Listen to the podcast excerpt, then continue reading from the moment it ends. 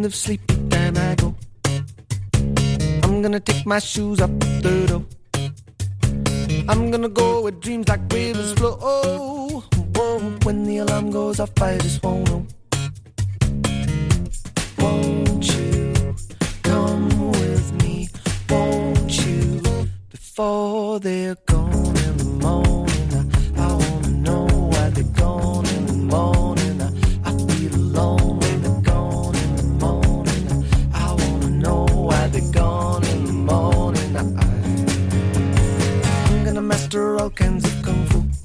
Bueno, pues aquí estamos en tiempo de tertulia con nuestros invitados en el día de hoy. Jonathan García, ¿cómo está Jonathan? Eh, bueno, como decía, con sueño. Claro, claro. Y se- Jauregui con sueño también. Con sueño, con sueño Todos también. con sueño, vale. Y Fernando Allende que está dormido, vamos. No, no, ahora enseguida está con Bueno, con un sueño realizado, ¿eh? Sí, sí. El sueño que gane el Atleti. bueno, vamos a ver qué es lo que pasa. Yo le decía antes al consejero portavoz, le decía, eh, bueno, si nos tenemos o nos debemos una final otra vez Sí. Atleti Real. A ver, ten en cuenta que la última que nos ganaron, Sí, pero fue sin público. sí. Sí, en aquellos años. Fue sin público, sí, sí. No tan además, lejanos en el y tiempo. con- Y con, aquel y con aquello que hizo Muniain, que, que- que, vamos, le hubiese cortado la mano. Toca la copa. Dice, no, por favor, por favor. Bueno, La superstición. no soy supersticioso, pero, No, pero- esas cosas no se hacen, por si acaso. Por si si acaso, acaso. sí. Yo no soy supersticioso, pero por si acaso, si acaso no me hagas aquello. Bueno, pues vamos a ver, vamos a ver si nos debemos esa final o nos buscamos otra. Nos buscamos otra final, pero sea lo que fuera, nos gustaría estar en ella. Sí, sí, sí. De todas formas, bueno, ayer hicimos ya, ¿no? Dimos un pasito porque eliminamos uno de los fuertes de la competición y ahora, pues bueno, quedan Atlético de Madrid, Real y Mallorca. Claro. Claro, claro. Bueno, Bueno. el Atlético de Madrid. ¿Eh? También, sí, Bueno. Bueno, al Atlético de Madrid también le debemos una. Le debemos Sí, dar sí, a aquella decir, vuelta de la también final hay- de la, Claro. de la UEFA. Aquí se la debemos, aquel 3-0 que me dolió muchísimo. Sí, en el Budapest Buraque- Bucarest, aquel famoso que dio para mucho hablar Qué, también. qué- qué dolor ¿no? de aquello. Para ser campeón hay que tener capacidad de ganar a esos tres equipos. Bueno, pues sí, sí. Pues ya está, ¿no? Gana, a ver, no que, que, que se puede, que se puede, que no hay se más puede remedio, se perfectamente. Bueno, pues voy a invitar a los oyentes a que escriban a través del 688 88 77 88, que nos vayan dejando también sus comentarios en el día de hoy, no sé si del Athletic o de lo que fuere, eh, o de lo que fuere, ¿no? Pero bueno, algunos, algunos de los eh, de los oyentes, bueno, es que estaban haciendo referencia a la entrevista con Bing en Supiría, con el portavoz del gobierno, claro, porque hablábamos de la transición energética, ya sabéis que el otro día José Nimaz había dejado el recadito de, bueno, que igual había que repensárselo y demás, ¿no? Bueno, el gobierno vasco está alineado con, con lo que plantea José Nimaz, aunque realmente, pues bueno, no, no supongo no estar de acuerdo en todos los detalles, pues Sí. porque hay que hacer modificaciones, ¿no? Pero sí es verdad que a mí me llama mucho la atención y creo que vamos tarde, porque fíjate que aquí hemos tenido empresas y tenemos empresas que son punteras en la fabricación incluso hasta de los molinos eólicos. Sí. Pero tú vas dando una vuelta por aquí, empiezas a mirar y dices, ¿y dónde? Y aquí no, no hay. si no tenemos molinos. O sea, en Álava alguno tienen, pero No también es verdad que luego, bueno, pues parques como el de Álava, el parque grande que hay en Álava, creo que genera el 0,01% o 7% de la energía que consumimos en Euskadi, ¿eh? Sí. O sea que hay que abonar mucho, hay que plantar mucho molino, ¿eh? Sí, sí, sí, sí, ¿no? Y hablaban, eh, se hablaba de poner molinos ahí en, la mar, ¿no? Incluso ya hay un prototipo que, que han intentado ponerlo, lo van a poner, ¿no? Y bueno, hay, hay desde luego, eh, en otras eh, zonas o territorios no tienen esa, esa posibilidad y aquí desde luego eh, el hecho de colocar molinos en, en- en la mar creo que es una posibilidad. eh. Ya hay, hay uno aquí. Sí, sí, Hay una bueno, prueba del han hecho una prueba una, sí. pero quiero que es una, pues es una oportunidad, ¿no? Es una oportunidad y bueno, hay que explotarla. O sea, Hay uno, uno que es de, muestra, ¿no? Pero bueno, la verdad es que las cosas van muy, van muy despacio, ¿no? Porque esto es de la transición ecológica. Es que yo creo que con el tema del cambio climático y eh, todo esto nos estamos, yo creo que nos estamos equivocando un poco. Estamos intentando eh, por todos los medios estamos intentando no hacer aquellas cosas que agreden a, a la naturaleza, etcétera, etcétera, y que propician más a, el cambio climático. ¿no? Yo soy un poco pesimista en el sentido de que cualquiera de esas cosas que se hagan al final va, a conseguir eh, hacer un giro eh, a la- al, al cambio climático. Yo creo que no. Si acaso sujetarlo, bueno. Entonces yo creo que lo que debemos hacer es empezar a repensarnos, a pensar lo que va a pasar con el, con el cambio climático, cuáles van a ser las consecuencias y empezar a poner soluciones para eso y estructuras para eso. Estamos diciendo que va a subir el nivel del agua no sé cuánto, ¿no? Sí, Bien, sí, pues- o se ocurre algo, sí. Sí, sí. sí. Pues empezamos, empecemos a subir los niveles. Pero los niveles de protección en las playas, en los ríos, en los sitios, no. No. Eso cuando llegue. Ahora, ahora el coche de hidrógeno. ¿eh? Y cuando llegue haremos eso. Y cuando llegue, claro, cuando llegue nos ahogamos todos, ¿no? Eh, Fernando Allende, ¿cómo estás, Fernando? Hola, bien, aquí, est- aquí estoy. Bien, bien. Bien, Bueno, pues eh, sí. bien. eh, Yo, yo viendo agua. bueno, mira qué bien, mira qué bonito es eso, mira qué bonito. Sí. Bueno, pues sí que es verdad que, que con la transición, la transición eh, energética que hay que hacer, eso tiene que ser relevante, ya veremos a ver cómo lo, cómo lo planteamos. Claro. Pero yo creo que vamos tarde. Tengo la impresión de que sí vamos tarde. Sí. Jonathan, me miras así como diciendo, pues no sé. Sí, porque vamos, vamos tarde y el discurso eh, sigue siendo el de buscar alternativas, pero nunca es la de reducir. Claro. Y también tenemos que tener en consideración que si nos miramos, que si hacemos el análisis desde la perspectiva eurocéntrica, occidentalocéntrica, o como queramos denominarlo, de los países desarrollados, para eh, buscar alternativas, eh, pues es una cuestión muy limitada. Recordemos que no somos la, ni siquiera la mitad de la población mundial. Si miramos hacia un poco más hacia el este y pensamos en, en Asia con, con India y con China a la cabeza, la realidad es completamente diferente. El discurso también tiene que ser ese, precisamente, el de reducir y, a- y empezar a aprender a, a consumir bastante menos. Las energías renovables, sí, pero no como una alternativa para seguir manteniendo el consumo bestial que tenemos en algunos sectores o en algunas realidades, sino para mm, empezar a presentar alternativas, pero dentro de un esquema en el que sea también la reducción. Claro. Eh, creo que a partir de esta semana se empiezan a presentar también los resultados de, de las grandes empresas, Sí. como la banca y demás. Claro, veremos beneficios. Bueno, pues también los beneficios tienen que tener un componente social para, para poder revertir esta situación. Poner medidas de cuando crezcan los ríos, sí, pues igual tendría que ser todo a la vez. Pero es verdad que debemos replantear desde Occidente una nueva alternativa que no sea solamente la- las nuevas energías, sino también eh, una nueva manera de entender el consumo, el consumo con- responsable, el consumo de energía y otros factores que son mucho más importantes. Fernando, No, es que yo estoy de acuerdo. Lo que pasa es que yo veo que hay dos problemas. Por una parte, yo me estaba acordando cuando estabais hablando de que había aquí un portugalujo que hablaba de que era importante vivir en la cultura de la austeridad, ¿no?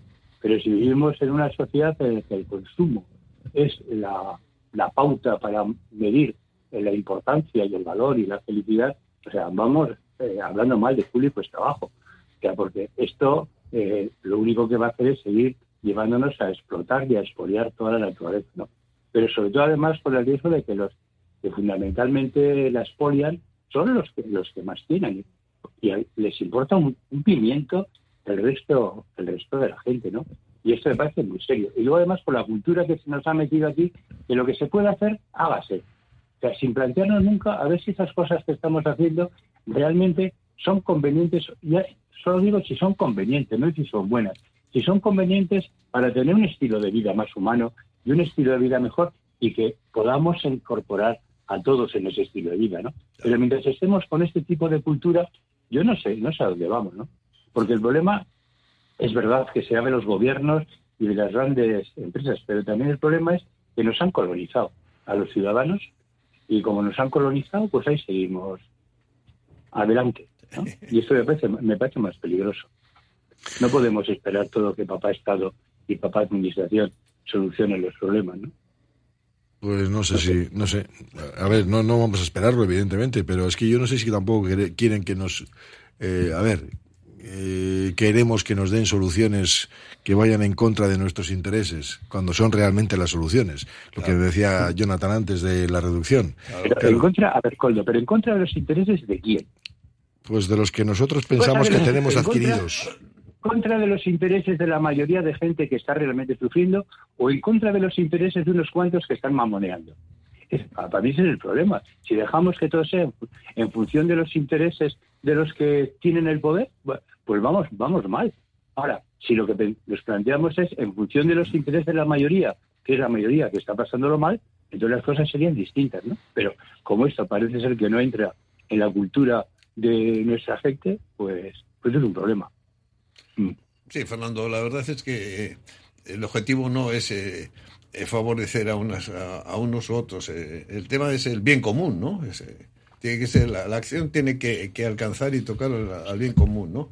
Y eso parece ser que no, que no se, que no se toca o, o no se piensa, etcétera, ¿no? Pero, pero, a ver, vamos a ver. El bien común, si a mí no me enseñaron mal, el bien común es crear condiciones, eh, las condiciones necesarias para que todos los ciudadanos y sus grupos puedan desarrollarse con plenitud humana. Eso me Eh, contaron que era el bien común. Exacto- ¿No? Exactamente, sí. Por eso a mí, por eso a mí cuando a veces veo ciertos anuncios, no sé qué, Euskadi bien común, digo, uy, uy, uy, me pongo un poco nervioso, ¿eh? Oye, ¿qué, qué- qué me, qué me están, qué me están diciendo con eso, eh? ¿Qué me están diciendo con eso? sí, sí. Bueno, pues mira, hoy voy a comentar algunas cosas de los oyentes. Ah, bueno, un oyente que me decía, el Atlético de Madrid todavía no está clasificado. A ver, juega hoy con el Sevilla, pero Bueno, bueno, se supone. ¿eh? he dicho, Sí, sí, que, nos, he dicho que nos debemos una contra ellos. Sí, exactamente. Nada más. Sí, sí. Aquí hay que buscar ya lo que sea. Bueno, aunque he visto también el Girona ayer, pues sorpresas puede haber. Es Claro que puede haber, sí, hombre, sí, que puede haber muchas, sí. Eh, bueno, algún oyente que dice, somos unos cachondos, tenemos un consumo desaforado en todos los sentidos y luego nos autorrecetamos un consumo responsable. Esto no es serio. Pues tiene toda razón, sí, tienes toda la razón. Claro. Dice, consumo responsable, cambio climático, bla, bla, bla, pero nos jactamos de traer en un avión privado a un jugador de fútbol que nos mete en semifinales y no nos regamos las vestiduras.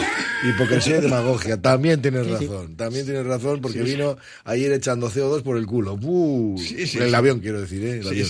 Bueno, y Williams también, que corre como, Como, una... No, pero fíjate, ahora- ahora he dicho lo de los aviones. El otro día estamos, estamos felices y contentos porque el aeropuerto de Sondica ha superado. Uy, perdón. Del Joder, hoyo, el hoyo. Qué viejo, qué viejo estoy. Sí, ya, te, ya me he dado cuenta, ya.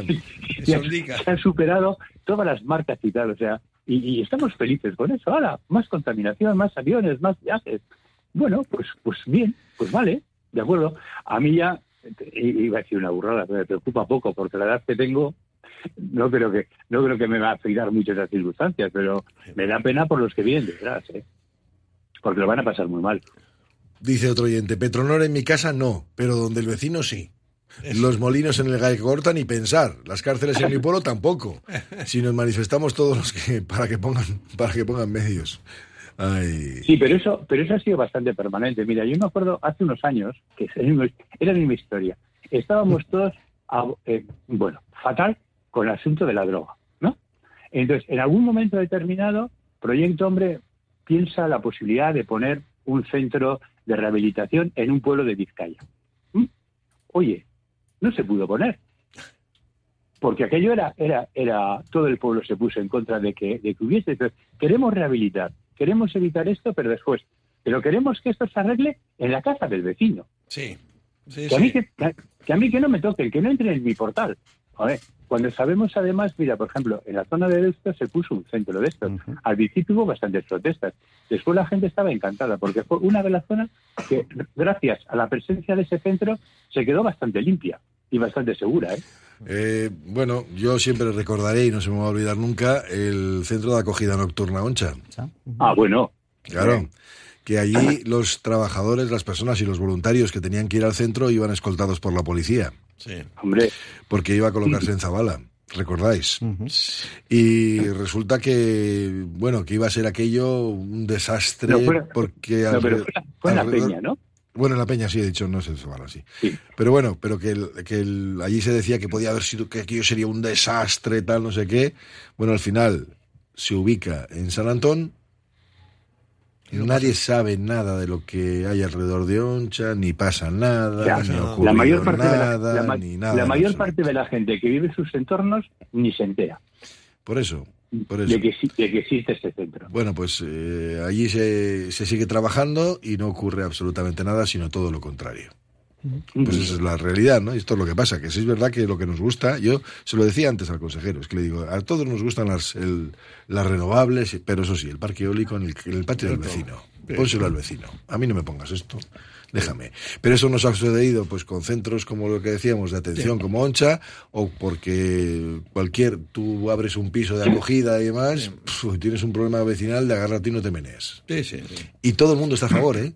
De que hay que atender a la gente, ¿eh? No, no, que hay que hacerlo, por supuesto, pero en tu casa. Como Pero dicho. no en la mía. Exactamente. ¿eh? Que yo recuerdo manifestaciones en Bilbao, que se hicieron manifestaciones, ya no te digo ya por un centro de acogida, sino porque se iba a abrir un tanatorio. Ah, sí, sí, sí. Que iba a haber un tanatorio. Sí, sí. y que daba mucha pena el ver a la gente, claro, llegar al tanatorio. Ya, Y que debajo de mi casa no quiero un tanatorio. Ah, Y esto ha pasado. Y que no- Sí, sí. y que de todas Esto ha pasado. que- Ha pasado así. Has hablado también de lo de los pisos de acogida y cosas de estas. Bueno, también hay que decir que hay bastantes espacios en que la gente es bastante razonable y esto está funcionando. Afortunadamente están, están ¿Eh? establecidos, sí, hay que decirlo. Sí, ¿Eh? sí, sí. Afortunadamente. No, no, pero me refería en general, hablando de- general, de, sí. los rechazos que suelen. que los servicios sociales, todos estamos a favor de ellos. Sí. Todo lo que sea un servicio social estamos a favor, pero siempre y cuando no me altere, no me perjudique, no me moleste, no me hace lo que sea, ¿no? Sí, o, o- o lo que, o lo que fuere. Vale. Bueno, pues también hay algunos oyentes que dicen, hay muchos temas sobre la energía. No hace tantos años la publicidad eh, lo invirtió en el pueblo el gas natural y la electricidad, donde muchos ciudadanos se empeñaron hasta, ah, hasta las que invirtieron, dices. Y ahora pretenden que seamos responsables. Pero las instituciones con gran gasto de calefacción, esto no es, eh, es normal, deberían dar ellos lo primero el ejemplo. Bueno. A las grandes transatlánticos que llegan a Guecho, ¿qué etiqueta energética les vamos a poner? Porque no tendría que venir ni uno, porque, porque eso sí, que contaminan una barbaridad. Bueno, ahora creo que están anunciando uno, está anunciándose uno que es eléctrico, ¿no? Ah, sí, pero fíjate. Que tú. va con paneles solares, no sé cómo funciona. Bueno, no se entera quien no quiere enterarse. Igual con la delincuencia. ¿Alguna vez el PNV Bildu han sacado esos temas? Metidos en las redes sociales de esos partidos. Bueno, pues la verdad es que yo, como en las redes sociales últimamente, me meto poco porque ya estoy un poco cansado. Es verdad, no, no, es que me agotan, me agotan. Me agotan las redes sociales. Bueno, hacemos un paréntesis y continuamos. Radio Popular, R. Ratia, 100.4 FM y 900 Onda Media. Año nuevo, persona nueva. Con independencia de lo que nos depare en los próximos 365 días, dormir es esencial para nuestro bienestar. Igual que queremos que nuestro teléfono esté al 100% cada mañana, también hay que recargar el cuerpo para empezar un nuevo día. Hagamos que cada minuto de sueño cuente con una cama Suite Deluxe. Aprovecha los Showroom Sales Suite Deluxe y empieza a descansar como te mereces. En Óptica Lázaro estamos de rebajas de enero. Gafas completas monofocales o progresivas incluso de sol, con hasta un 50% de descuento. Y celebramos 37 años contigo con un cheque regalo de 37 euros acumulable a otras ofertas. En Madrid 8 Pozo Coeche Basauri, Óptica Lázaro, único centro Barilux especialista. El servicio de café de Ipar Vending Group mejora el ánimo y los niveles de energía en la oficina. Te prestan una estupenda cafetera, se preocupan por el servicio técnico. Cuando lo solicites, te envían gratis tu pedido de cápsulas del mejor café y sus complementos. Infórmate en hiparvendinggroup.com. Cada vez tengo más visitas en la web. Ayer me entró el primer pedido por Instagram. Ahora tengo ordenada mi base de datos de clientes y puedo enviarles mis ofertas. He conseguido salir en los primeros puestos de Google. He averiguado por qué apenas tenía ventas en mi web y ya me lo han arreglado. Euscommerce, el programa de transformación digital del Departamento de Turismo, Comercio y Consumo del Gobierno Vasco, gestionado por las cámaras de comercio vascas. ¿Sabes dónde estudiará tu hijo o hija el próximo curso? ¿Quieres conocer la ESO del Centro de Formación Somorrostro? Infórmate del nuevo proyecto académico y su especial atención a la diversidad, la educación emocional, el trilingüismo y los intercambios europeos. Entra en la web somorrostro.com y pide tu cita individualizada. Infórmate sobre la ESO en el Centro de Formación Somorrostro. Tasaciones gratuitas y sin compromiso. Un servicio personalizado y confidencial. Compramos joyas, moneda, relojes o lingotes. En Compro Oro Indauchu encontrará a los mejores profesionales. Compro Oro Indauchu, Alameda San Mamés 49, salida Metro Indauchu. Para cualquier consulta puede llamar al 94 410 9041. Agencia Volcanes. Entendemos tus necesidades diarias porque somos parte de ellas. Envío de dinero, reservas de viaje, recargas nacionales e internacionales, paquetería y más. Precios sin competencia en viajes a Latinoamérica. Encuéntranos en calle Gordoniz 39 bajo izquierda y Plaza San Pedro 4, Deusto. Agencia Volcanes. Siempre a tu lado en cada paso de la vida. CIE 2567. Teléfono 618 50 96 14. Deica Reformas, tu socio de confianza en el corazón de Bilbao. Avenida San Mamés 18. Especializados en reformas interiores e integrales. Damos vida a tus espacios con calidad que perdura. Transformamos sueños en realidad. Contáctanos para que tu hogar cuente tu historia. Deica Reformas, tu reforma en buenas manos en Bilbao. Radio Popular, R. Ratia. Bueno, pues aquí estamos en este tiempo de tertulia con nuestros invitados en el día de hoy y, y bueno, tengo que llevaros al apartado político. Porque no, bueno, ayer por ejemplo en una entrevista el candidato de Euskal Herria Bildu, bueno, hizo propuestas que no estaban en el guion. Una de las propuestas es que gobierne la lista más votada. Ahí va, eso me suena de otro lado. y luego también, eh, bueno, pues le tendía la mano, incluso no, vamos, no, no, de- no despreciaba el que hubiera un acuerdo, por ejemplo, PNV y Euskal Herria Bildu para configurar un gobierno. Sí, sí. A ver, que me parece bien. Bien. Pero creéis que eso, pero creéis que eso es viable, que es posible, que tal y como están las cosas esto es razonable. Pues eh, ver, yo depende. luego ya sabes, Yo creo ya que sabes de- cuál- depende mucho Ya. cómo, cómo estructuren eh, cómo estructuren ese acuerdo. ¿eh? Eh, ¿Cómo si ¿Cómo los- estructurarían el acuerdo? Exactamente. Eso, eso depende. A ver, yo sé que la experiencia de Navarra tira mucho, pero bueno, a ver, también hay otra experiencia, por ejemplo, ahora mismo en Vitoria, Ya. donde las exploraciones PNV, Partido Socialista, Euskal Herria Bildu, Sí. se va a sacar los presupuestos. O sea que bueno, también son experiencias que se... A ver, Fernando, que tenías algo que aportar ahí. No, que yo digo que, que, a ver, que son dos cosas distintas. Una cosa es, y tú ya sabes que yo nunca he defendido que la lista más votada sea la que gobierne, sino que, que gobierne quien consiga, dialogando, pactar un proyecto y unos planes de, de trabajo durante cuatro años. Eso me parece que es fundamental. Lo otro, a mí personalmente, no me convence. No, no me gusta. Yo creo que es mucho más democrático la negociación, el pacto, el acuerdo para buscar un proyecto de salida. Otra cosa luego, que si vamos a hacer un pacto que estamos dispuestos a pactar, eso ya es otro, otro elemento distinto, que sí me parece también interesante, porque entonces, si distinguimos las cosas, yo no, no estoy exigiendo la lista más votada, pero sí estoy diciendo que estoy en disposición de dialogar con otros para ver cómo encontramos una solución. Son dos cosas distintas, que yo creo que a veces se, se- se mezclan y, y que no es bueno mezclar todo eso desde el, punto- desde el punto de vista político. Yo creo que, que- que es distinto, ¿no?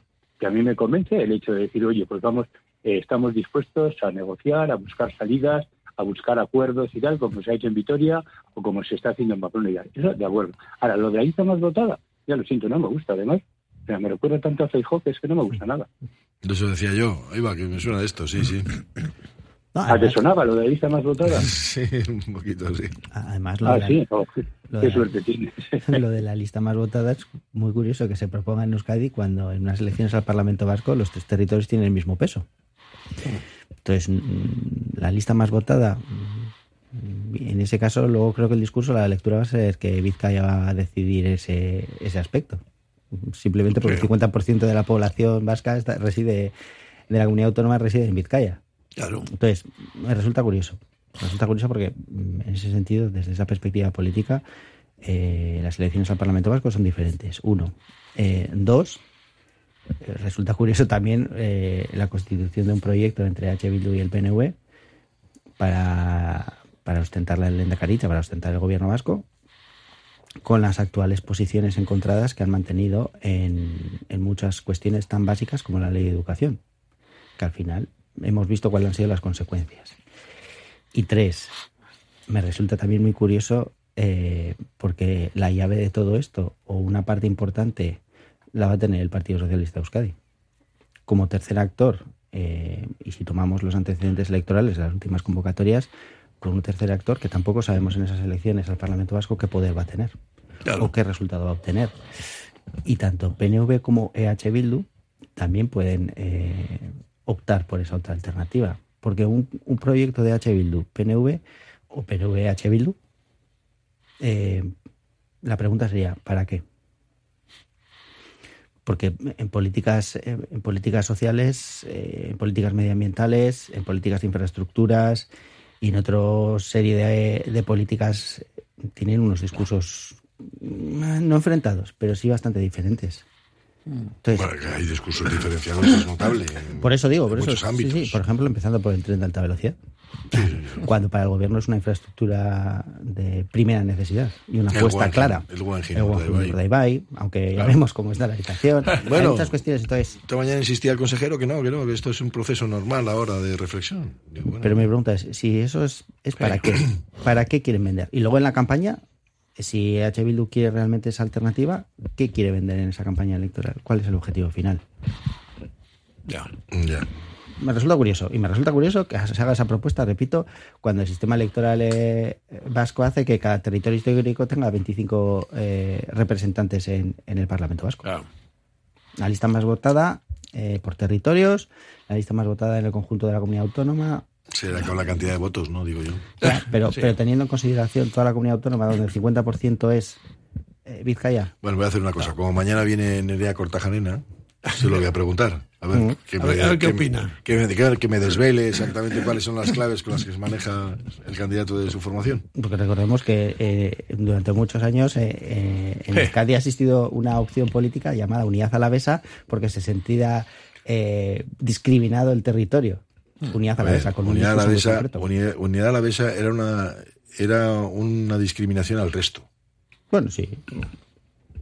Un partido que tenía que a todos los que a, que a todos los votantes los metiese en un par de taxis tenía dos parlamentarios. Exacto.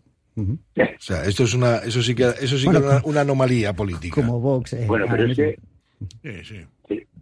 Es que hay una, una anomalía política y ento- eh, lo mismo en el Estado español que en, eh, que en, el- que en Euskadi, en todo el reparto de los escaños y el reparto de los votos, ¿no?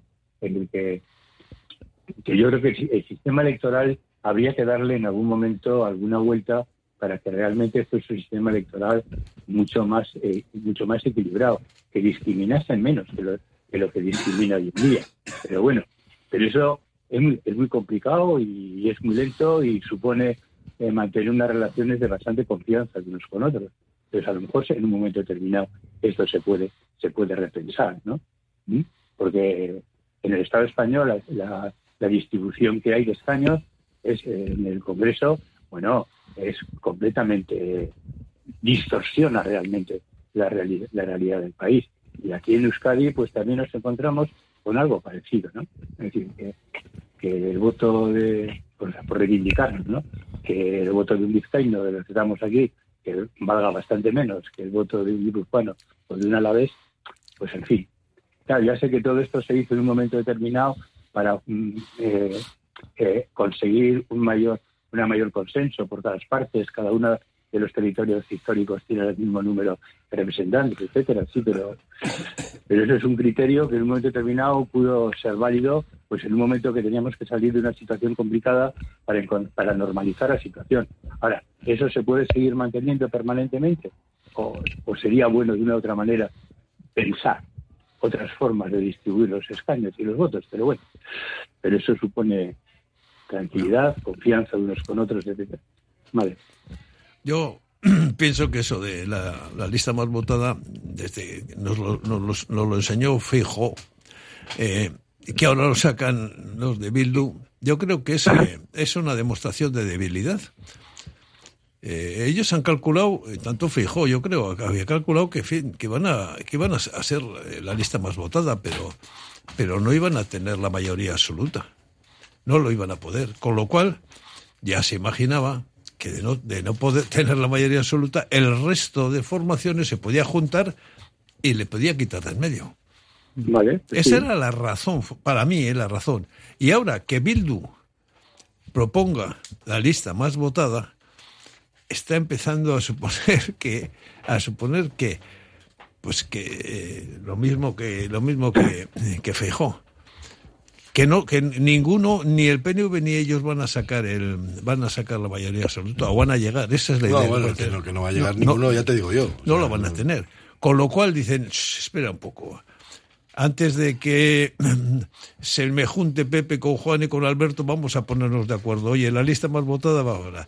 Y es una trampa, es una trampa política para querer gobernar y nada más. No, no, nos volvamos más locos.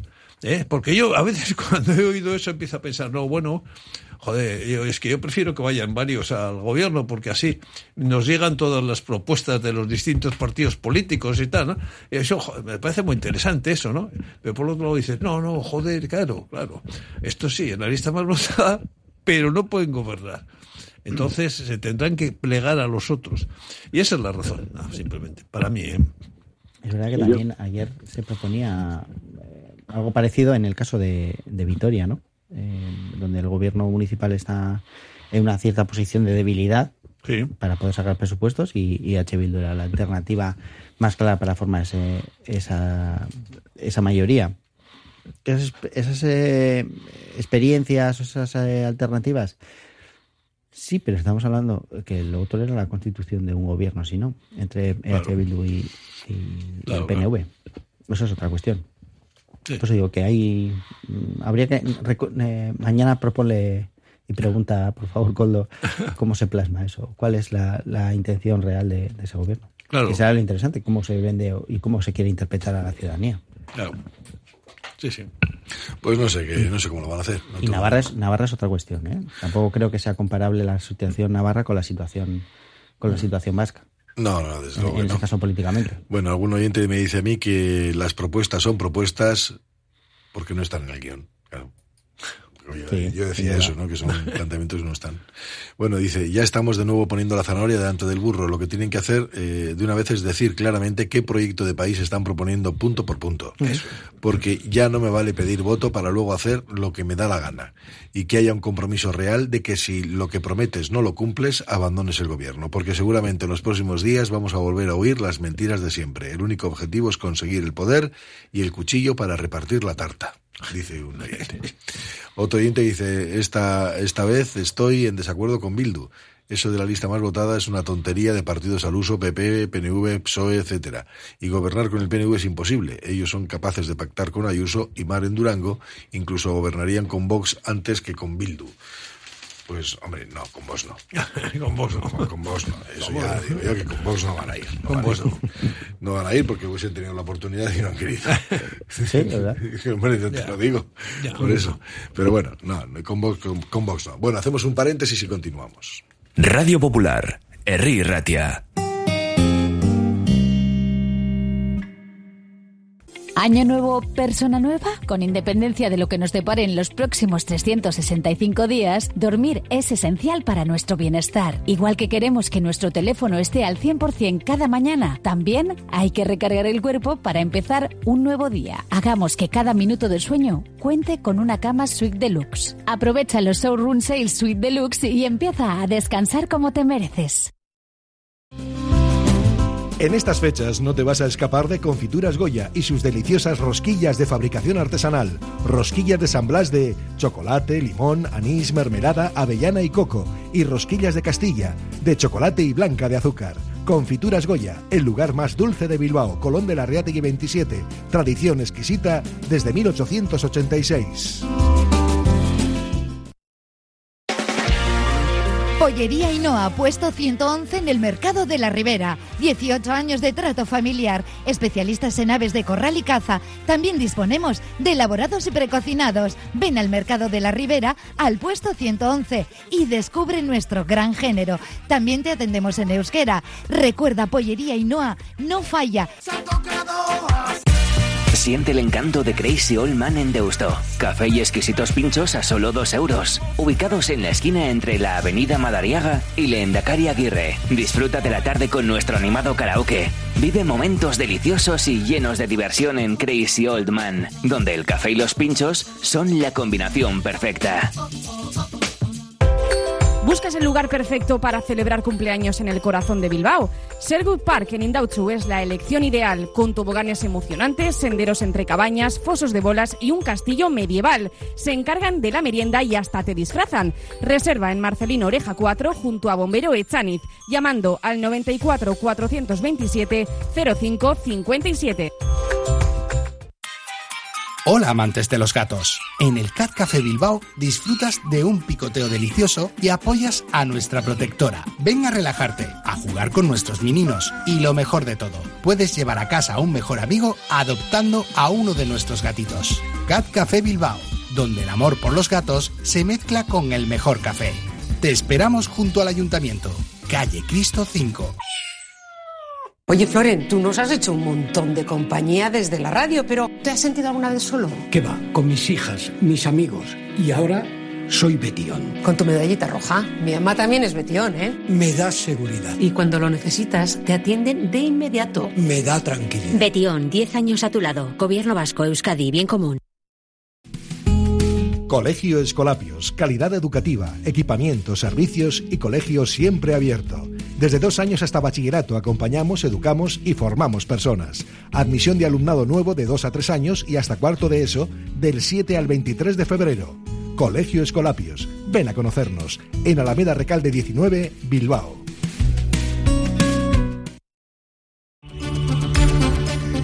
Antonio Miranda tiene el secreto para que en estos nuevos tiempos puedas disfrutar más de tu hogar, porque en cualquier reforma de tu cocina o baño, Antonio Miranda te sorprenderá por la calidad de los materiales, la variedad y distinción de sus diseños, su servicio y, por supuesto, sus precios. Pavimentos y cerámicas Antonio Miranda, en Bilbao, Ertilla y San Ignacio, y también en Basauri, Galdaca o Yarcocha.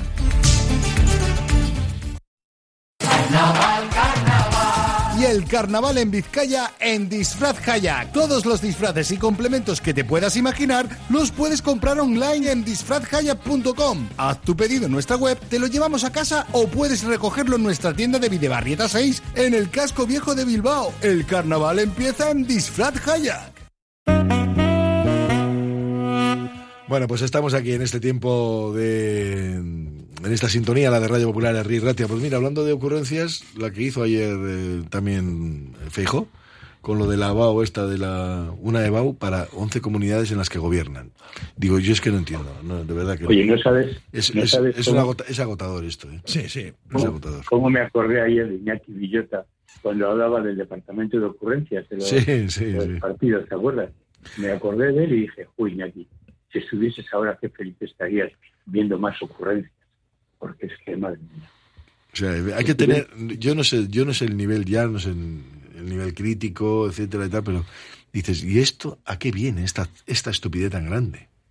O sea, una EBAU para 11 comunidades en las que gobiernas. Bueno, Dices, vale. no es una estupidez, porque el trasfondo político Bueno, sabemos cuál es gobierno- ¿Eh? No es una estupidez en la medida en la que el trasfondo político ya sabemos cuál es. Ah, ya, bueno, si quieres enredar, no, si quieres enredar, unidad. sí, sí. Bueno, pero también buscando un discurso de unidad, mostrando que, eh, un discurso también antinacionalista, anti diferencias territoriales, homogenización del Estado, bla, bla, bla. Bien, eh, en ese sentido, ocurrencia en el sentido de que eh, el que ha sido un presidente de una comunidad autónoma no, no conozca cómo funciona el sistema educativo. Que no funciona así, claro.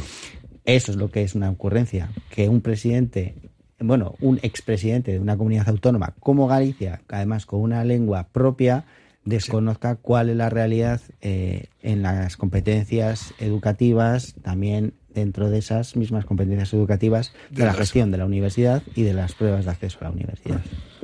Esa es la ocurrencia. Lo otro, lo otro es una, lo otro tiene ese trasfondo político, ¿no? De construir el discurso de una única España o una España entendida desde una perspectiva única. Porque no es por no es por los resultados del informe PISA, porque la EBAU no tiene que ver ya nada con el informe PISA como querían hacerlo. eh, Que no, que, lo, que la BAU no, que no tiene nada que ver. no, porque ya es la, la- la mide- culminación de ese proceso. ni- ni mide nada de eso. No, no, por eso digo, pero que, que querían eh, eh, mezclar ambos discursos o querían eh, buscar ahí una cierta coherencia o concordancia entre ambos, pero forma, forma parte de la rabieta, de la rabieta que tienen y, punto. Les daría, les da igual eso, plantear eso que plantear otra cosa. Es decir, les da, eh, les da igual el palo, eh, si es largo o corto, el que, que meten en la bicicleta, ¿sabes? Les da igual. O sea, oye, no cojas ese palo para poner la rueda y no, no, les da igual, están poniendo todos los palos que pueden y ya está. Y efectivamente, lo que tú dices, que tenga un desconocimiento en ese sentido, uno que ha sido presidente de una comunidad, pues eh, llama, llama mucho la atención, pero no por primera vez, sino ya por varias veces que nos ha llamado la atención en varias cosas, ¿no? Pero bueno, eh, tendrá asesores alrededor que le digan, oye, esto no puedes decir, o así, ¿no? Pero nada, esto es, esto, es, esto es así. Y es una pena, porque son políticos, porque les pagamos para que sean políticos y para que hagan política. ¿eh? para que vayan al Parlamento y vayan avanzando con las leyes, con las normas, para que vayan pensando que es lo mejor para todos, no para los del PSOE ni los del PP, sino para todos, y que se dejen esa rabieta, esa especie de venganza, intento de venganza y tal, se lo dejen en, se lo guarden en la caja fuerte, que ahí tendrán dinero, y hay que lo, hay que lo guarden ahí, pero que se dediquen a hacer lo que los ciudadanos les pedimos, hoy les pagamos, ¿eh? a gobernar y a, a- ordenar nuestra sociedad de la mejor manera posible. ¿Eh? Y cuando les toque el turno de las próximas elecciones, si ganan, pues felices. Y si no ganan, pues tendrán que seguir en la oposición, que la oposición también forma parte del gobierno. El país avanza, avanza no solamente con, con, con el gobierno, con el gobierno y con la oposición. Y esa es la forma de que nos hemos dado todos para que esto funcione, ¿no? Pues no, todavía están de rabieta. ¿Y qué vamos a hacer? Sí, pero en el fondo, en el fondo está lo que has dicho por ahí, ¿no? En el fondo es mantener esa postura que están permanentemente diciendo la igualdad, la igualdad, la igualdad, la igualdad de todos los territorios, etcétera. Ese es el leitmotiv que está ahí debajo y entonces eso no quiere ser más que una pieza en ese, en ese discurso en que eh, de, de igualdad y cargarse todo lo que pueden ser las diferencias territoriales, las diferencias que hay en el país, ¿no? Pero yo no sé si eso va a alguna parte. Sí, además, eh, coincido con lo que dice Fernando, ¿no? En ese sentido. Claro, es entender eh, el conjunto del Estado desde una perspectiva, pues no sé si madridocéntrica, ¿no? Pero sí que muy desde Madrid y poco desde los territorios. Entiendo que, como decía, ¿no? El discurso de igualdad. Entiendo que eh, reiteradamente cuando aparece la prueba de selectividad, la EBAU, como queramos denominarla, ¿eh? la prueba de acceso a la universidad, es verdad que eh, siempre hay discursos de que dicen que hay ciertos territorios que tienen ventaja, porque hay algunas pruebas más sencillas, unas pruebas más largas, porque se incluyen unos idiomas, no se incluyen unos idiomas, eso afecta a la posibilidad de acceso a, ciertas universidades públicas. Entiendo, pero claro, encima plantear solamente para, para, para un espacio limitado como 11 comunidades autónomas, sin plantearlo desde la óptica también de una... Para eso hay, hay comisiones y para eso hay eh, consejos y para eso hay reuniones entre las que están todas las comunidades autónomas y el Estado, pues me resulta un poco paradigmático, ¿no? Pues resulta paradigmático, a mí me resulta, pues eso. Ah, pero bueno, siempre sigue siendo la educación, siendo uno de los pilares del estado de bienestar y siendo una pieza central para cualquier desarrollo social, económico y político de un país, sigue siendo la que recibe golpes Pero es por que- todos los pero lados. yo lo que me pregunto es, a ver, pero, a ver, una, la EBAU, que es la, la prueba de, de bachillerato La para, selectividad. para acceso a la selectividad, dices, a ver, eh, ¿qué problema hay con eso? Sí, pero la pregunta, la ¿Qué pregunta es, problema hay? ¿Había algún problema con eso? ¿Con la yo EBAU? no sé si es, no sé si hay problema o no hay problema. La pregunta para mí es, bueno, ¿y con eso qué solucionamos? No, no, con respecto, nada. con respecto a la, con respecto a la educación, a conseguir realmente que la educación sea un, un sistema que ayude a la gente a crecer, a desarrollarse, a, a educarse Yo- en competencias. A ver, yo, yo por ejemplo, tengo, en- yo tengo muy claro lo que haría con la EBAU. Yo lo tengo muy claro. Que suspenderla. Eliminarla. Ah. Eliminarla. Yo la eliminaría. No tiene ningún sentido. Para mí no tiene ningún sentido ni ha tenido nunca ningún sentido. Me miras así, Jonathan, pero es que no ha tenido, no ha tenido ningún sentido. Ningún sentido. Hombre, es, un debate que está abierto en la medida en que mm, las tasas de, de aprobado, las tasas de éxito en esa prueba de selectividad superan el 90 Pues por eso, por eso, no te- pues por eso, por eso no tiene ningún sentido. Es verdad, pero claro, también es verdad que una sociedad en la que Las- la- la- mucha gente quiere entrar a una la, la oferta, o sea, la oferta es menor que la demanda. Que sea la propia facultad la que haga sus, sus Eso, filtros. Entonces, es- de eso creo que coincidimos. Que en- sea la facultad la que haga el filtro. Yo no entiendo por qué tiene que haber una prueba de selectividad. Tienes compungidos aquí a todos los chavales que luego aprueban el 95% y dices, no, oiga, no, que la- el filtro lo haga cada una de las facultades, que haga sus filtros. No tiene ningún sentido. Y que haga, los, y que haga los filtros con, con cierta lógica. Propia a los grados en los que se Pues imparte. claro, sí, sí. propia a los grados. Tampoco veo yo natural, por ejemplo, que tengas unos números clausus brutales que ahora son. Yo, yo es que miro y digo, son, son brutales. Y si le está pidiendo a la gente que tenga un sobresaliente de casi un 10 para entrar a hacer una carrera, Y dices, ¿y eso es natural? No. No, no. Estás frustrando a mucha gente. Pero bueno, es una cosa personal. Oye, Fernando. Luego, que- no, que, que hay una cosa que decía, que después al final resulta que el último año que están en el bachillerato, lo que sea, al final, más que ayudar a la gente a educarse a prepararse, es a ver si preparamos para que la gente apruebe el examen. Hombre, estás, dices, estás ayudando, pero estás ver, haciendo pero- eso. Fernando, estás haciendo eso. es- ¿Esto es educar o eso es tomar el pelo? ¿No? A ver. Y entonces la gente le tiene angustiada para ver si consigue aprobar. Y entonces, no, no sé, no sé. Pero, Fernando, todo, a ver, hay que- estos temas han salido, no han salido. O sea, es que Pero, dices, a ver, Fernando, que tú, tú, tú has estado en, en esos ámbitos. ¿Cuántos movimientos de chavales y chavalas se dan justo en lo que antes era CO, ahora un tercer bachillerato? ¿no? Sí. Es que ya me perdí. Segundo. Segundo Bachillerato, y todo eso. segundo. Bueno, eh, ¿cuántos movimientos se dan para buscar un centro que sea un poco más eh, beneficioso en el último curso o en el bachillerato? Un montón. Un montón. Se buscan centros que te puedan subir, porque al final si te suben un puntito, dos puntitos, pues vas un poquito más holgado a tu, ¿no? Con, con luego con la EVAO, etcétera y tal. Dígame, por favor. A ver, si yo, yo doy por hecho de que los centros a la gente la forman, pero luego serán las facultades las que hagan sus filtros. Ya está, si es que no hay más. No, no- no tenemos que andar dándole vueltas a esto. Eso es inventar la rueda. Pero bueno, oye, que así lleva, que lleva toda la vida así, ¿eh? que lleva toda la vida así esto. Lleva toda la vida y yo creo que las discusiones son de siempre, vamos. Sí, sí. Hombre, yo, como soy de los chicos del COU, que teníamos que ir, y examinarnos a Valladolid y eso, para poder entrar a la facultad, pues no me parece las cosas tan raras. Pero bueno, Bueno, yo también, yo fui de los del COU. El último Pero COU. tú no tú no tuviste no, yo no, yo tenía que, yo no tenía que peregrinar. También es verdad que no tenía que peregrinar. También pasé por la selectividad, pero bueno, no, no tenía que peregrinar a ningún sitio.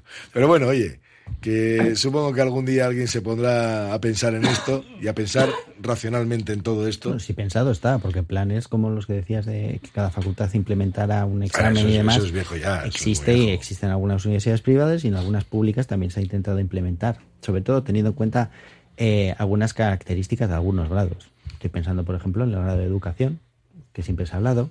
Se ha hablado incluso de hacer una especie de MIR para el profesorado, y por lo tanto incluir una prueba de acceso previa eh, para, para reforzar esa, esa imagen del profesorado, eh, darle un cariz mucho más eh, de, profesionalidad, de, también de, compromiso con el sistema educativo. Eh, por ejemplo, en ese caso sí que se ha hablado.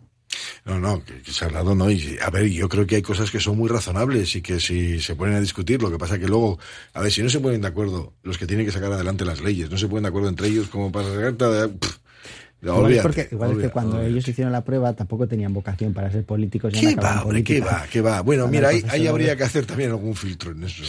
Habría que poner un filtro. Lo mismo que como te acuerdas que ya que he mencionado antes a Fernando, a Iñaki Villota, nuestro amigo Villota, pues habría que mencionar también aquello de, no, no, si no quiero que hagas un, un examen sobre lo que has aprendido memorizando. No, no, quiero competencias psicológicas, a ver si vales o no para el, para el puesto. Sobre todo hablando de la justicia, ¿verdad, Fernando? Era eso. Pues también, Era eso, era eso. Bueno, pues También claro, hemos llegado así al final de, de nuestra tertulia. Fernando Allende, Miquel Jauregui, Jonathan García, que tengáis un buen día. Venga, disfrutad de la jornada. Venga, Bueno, vale. A los oyentes eh, les agradecemos como siempre su participación, sus comentarios, su apoyo, su ayuda.